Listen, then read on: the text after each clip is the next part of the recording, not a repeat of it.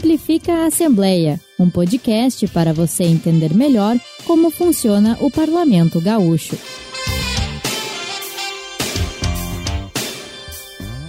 Olá, estamos no ar com mais um episódio do Simplifica Assembleia. Meu nome é Christian e comigo minha colega da TV Assembleia, Victoria Urbani. Tudo Trenks, dona Vicky? Tudo Trenks. Bora mais um Simplifica.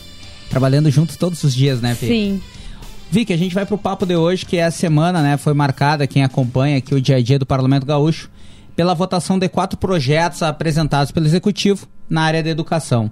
Foi uma sessão, pessoal, que durou mais de seis horas, né? Extensa e dramática também, né? Várias. E a gente estava lá acompanhando. Todo o tempo. Vários parlamentares ocupando a, ocupando a tribuna, né? Sejam de oposição ou de situação, para defenderem as propostas ou para criticarem. E também, né? Sindicatos como o CEPERGS ocupou as galerias, inclusive uma pessoa portava né, um cartaz considerado ofensivo, foi até retirado. Eu não sei se ela foi retirada ou só o cartaz foi ela. retirado da mão. Ela foi retirada, beleza. Então é isso, galera. A gente vai falar um pouquinho sobre isso e a Vic traz outras informações pra gente. Sim, a sessão plenária desta terça-feira tinha 16 projetos para serem votados, mas esses quatro da educação, eles trancavam a pauta e por isso eles foram apreciados antes. E o que, que significa trancar a pauta? A gente vai explicar aqui. Isso ocorre, pessoal, quando governador lança a mão do artigo 62 da Constituição do Estado.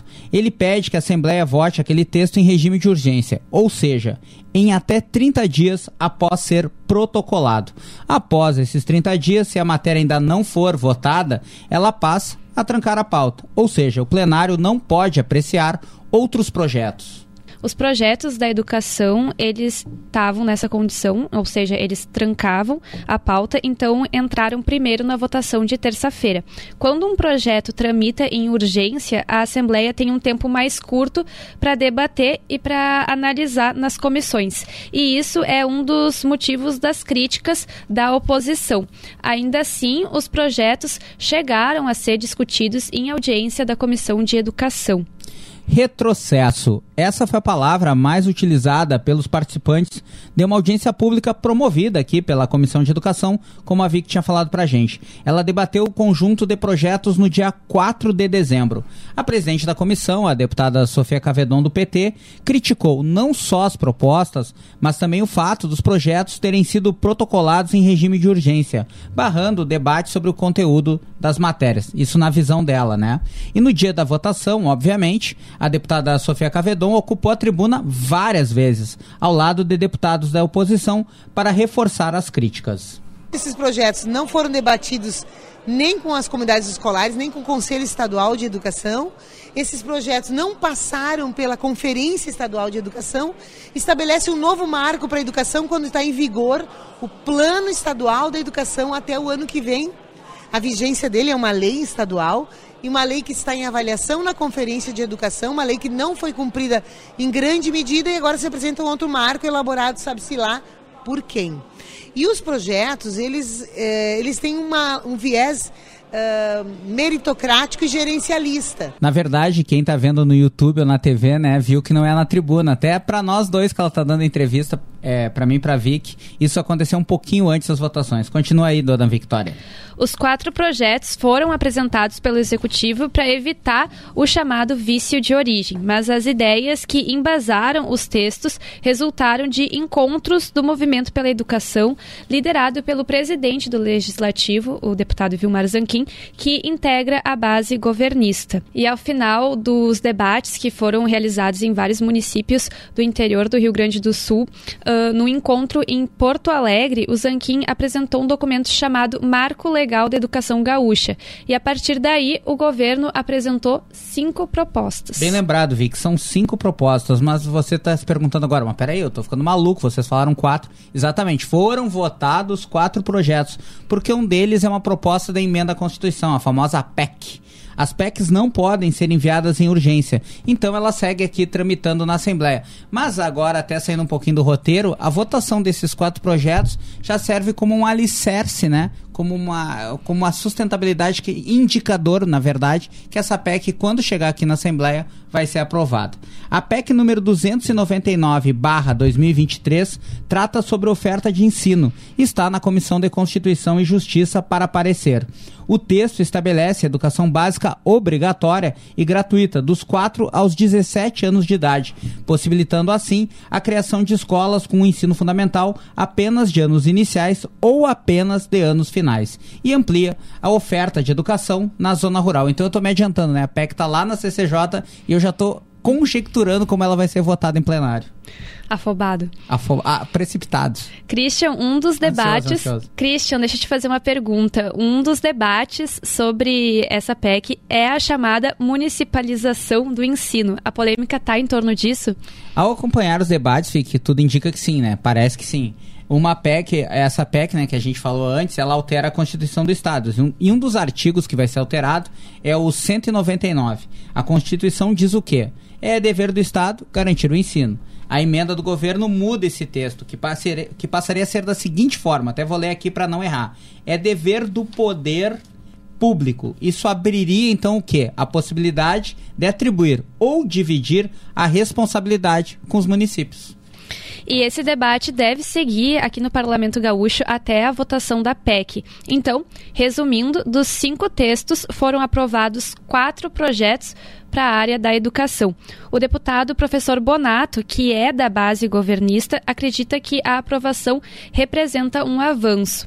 Vamos a ele. Nós precisamos, é, com certeza, despolitizar mais a educação e construir um processo pedagógico com mais qualidade, com mais eficiência, com mais resultado, olhando para o desenvolvimento do Estado, que passa pelo desenvolvimento humano, que passa pela educação necessariamente. Não é aqui uma, uma questão de ter poder político, não. O Conselho precisa ter a responsabilidade de alinhar o desenvolvimento, verificar as ações, aprovar os grandes projetos que não estão alinhados com governos, mas que devem ser alinhados com o desenvolvimento da educação do nosso Estado. E agora, na sequência, galera, a gente já escuta a deputada, a deputada não, né? A secretária estadual de educação, Raquel Teixeira, que acompanhou as votações no plenário. Acho que esse é um dia histórico, é um marco realmente importante e a educação gaúcha está caminhando uh, e, e, com certeza vai caminhar para ser cada dia melhor. Saio daqui muito feliz. Então a gente acabou de escutar a secretária da Educação. Aliás, falando para vocês, para ti, né? Sim. E agora a gente vai falar um pouco sobre as matérias, o que, que elas dizem. A primeira delas, o projeto de lei complementar número 517 de 2023, institui o marco legal da educação gaúcha é um texto extenso que define as normas de cooperação e colaboração entre o Estado e os municípios para implementação de estratégias para a educação. Define, por exemplo, que as crianças sejam alfabetizadas até o final do segundo ano do ensino fundamental. Também estabelece que a oferta de vagas no ensino médio integral precisa aumentar. É bom a gente ressaltar aqui, pessoal, que isso aí são apenas alguns exemplos, né? Pô, eu quero saber tudo que está ali. Beleza, o texto completo pode ser acessado, né, no portal da Assembleia. Vou dar o endereço aí devagarinho para a galera anotar al.rs.gov.br barra legislativo. Também tem aquele negócio que auxilia a gente da meia idade, o Google. Tu conhece, Victoria? Já ouvi falar. Já ouvi falar. Uh, esse projeto deu bastante. Outro projeto que deu bastante polêmica, na verdade, foi o 518 de 2023. Ele trata sobre o Conselho Estadual de Educação. O, a proposta define quem indica os conselheiros e quem pode ser conselheiro.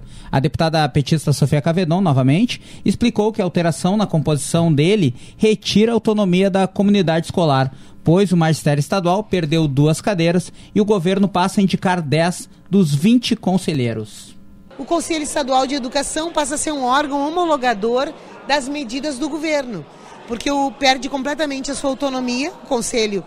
Tudo que ele decidir passa pela homologação da secretária. Ela tem 30 dias como ato discricionário exclusivo. É assim que está escrito, para concordar ou não e homologar ou não a decisão do Conselho. Ela vai presidir o Conselho quando ela estiver presente e ainda estabelece uma elitização, além de tirar professores, uh, retirar a representação de pais e mães, professores privados, estabelece ensino superior para todos. Vejam, o nosso alunado da educação básica estadual é ensino médio. Então, nem pais e mães com ensino médio poderão estar no conselho, nem alunos, nem estudantes.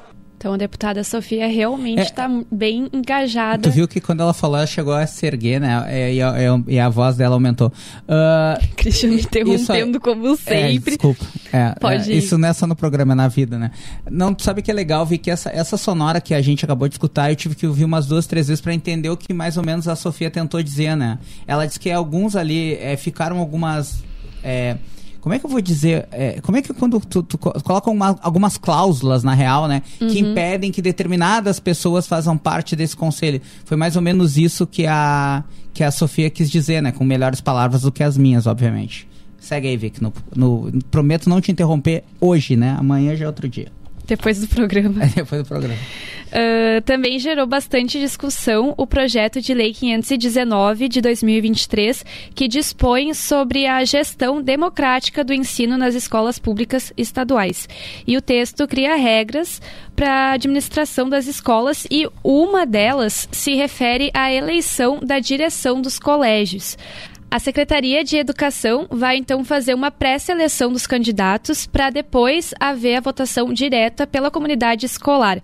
A regra desagrada os sindicalistas que protestaram nas galerias. E a gente também vai escutar a presidente do CEPERS, Elenir Schur.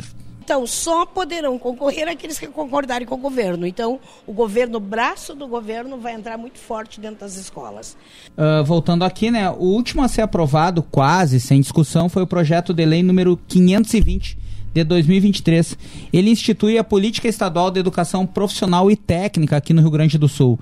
A deputada Adriana Lara, inclusive, foi à tribuna para se manifestar. Vamos ouvi-la.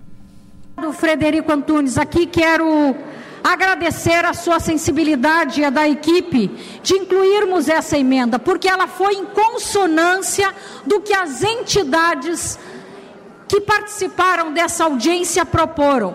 A questão do acesso da escola técnica através, não vai ser apenas através de sorteio, a questão do empreendedorismo.